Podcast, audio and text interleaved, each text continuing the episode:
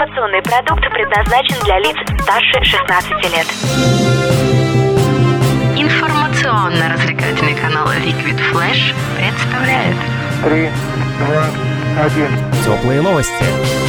Создано при поддержке коллекции расписной одежды Ольги Литвиненко. Ярко, четко, Литвиненко. Всем привет, это Теплые новости, меня зовут Милена Гордиенко, мы находимся в столице вещания Liquid Flash в городе Новосибирск. И сегодня встречаемся с серебряным призером Олимпийских игр, 13-кратной чемпионкой мира, пятикратной чемпионкой Европы и четырехкратной чемпионкой Европейских игр по художественной гимнастике Яна Кудрявцева. Яна, здравствуйте. Здравствуйте. Хочешь больше? Нет, Это не реклама ставок на спорт. заходи. На новое вещание .рф узнай больше о передачах Liquid Flash и вместе с нами войди в историю нового вещания. Теплые новости. У вас столько титулов, а как вы успевали совмещать учебу и спорт? Не совмещала. Я с пятого класса не была в школе вообще. А Я училась дома, э, но училась хорошо. Ну, как хорошо, до четверки, тройки. Пятерки даже иногда были. И ЕГЭ сдавала сама, и ГИА сдавала сама. То есть как-то так мне повезло с мозгами, видимо.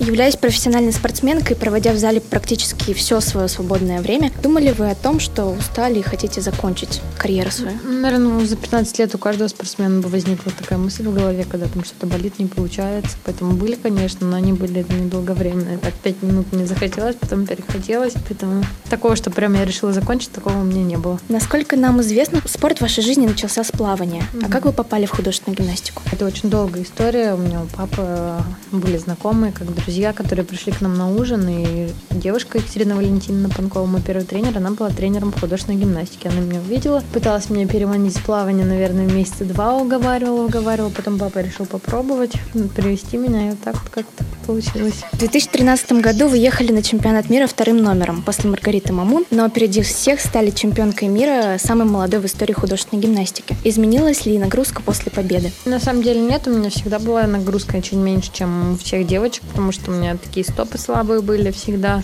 что и привело потом к перелому. И э, я сама была очень невыносливый человек, и мне хватало, что я там не делаю миллион прогонов, как девочки, я могу выйти и выступить чисто по старой памяти. Поэтому вот с этим мне тоже повезло очень. На чемпионате мира в Штутгарте в 2015 году вам пришлось пройти через боль. Вы выступали с переломом ноги. Если бы вы знали об этом, то Не, смогли бы... выступила. Нет, я бы точно не выступила. Я бы себя, я такая надумываю себе всякие болезни, люблю.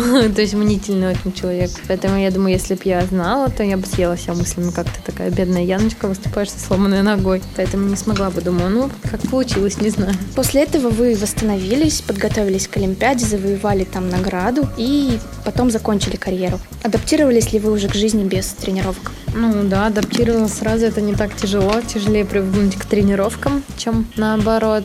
Уже как-то по-другому планирую день. Сначала я год лежала, не вставала с кровати, говорила, что я чили, не хочу вообще ничего делать, все от меня отстаньте, ни интервью я не хочу давать, ничего не хочу.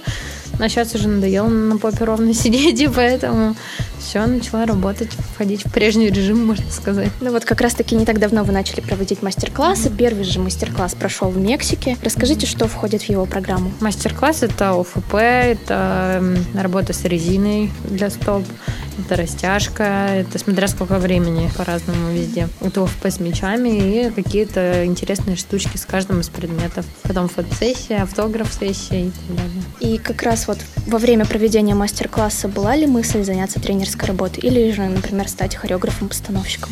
Нет, точно нет. Э, Хотя, как говорил мой тренер личный, Илья Львовна Карпушенко, у меня какие-то есть посылы к тренерству и к постановке, но пока я не хочу связывать с этим свою всю жизнь, потому что я знаю, какой это труд, и как наши тренера не видят своих детей, и уезжают к нам, и как вторые дети, ну, первые, можно даже сказать, дети, и как обижаются их настоящие дети, и как это все тяжело, поэтому пока я не готова к этому. Олимпиада – это цель каждого спортсмена. И что вы напоследок можете пожелать нашим слушателям, как человек, который добился своей цели? Я добилась своей цели, да, теперь у меня цели нет пока.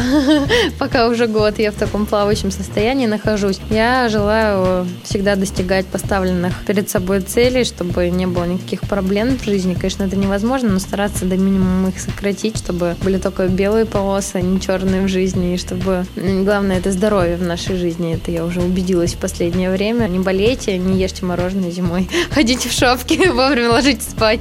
Все. Спасибо. Спасибо, Яна. Мы желаем вам, конечно же, успехов. Это были теплые новости. Меня зовут Милена Гордиенко. И всем пока. Создано при поддержке коллекции расписной одежды Ольги Литвиненко. Ярко, четко, Литвиненко. Теплые новости. Liquid Flash.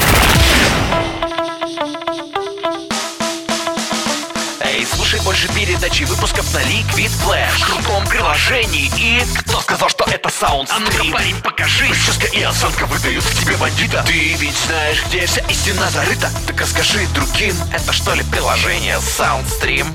Так твоя мама слушает там Liquid Flash. Раунд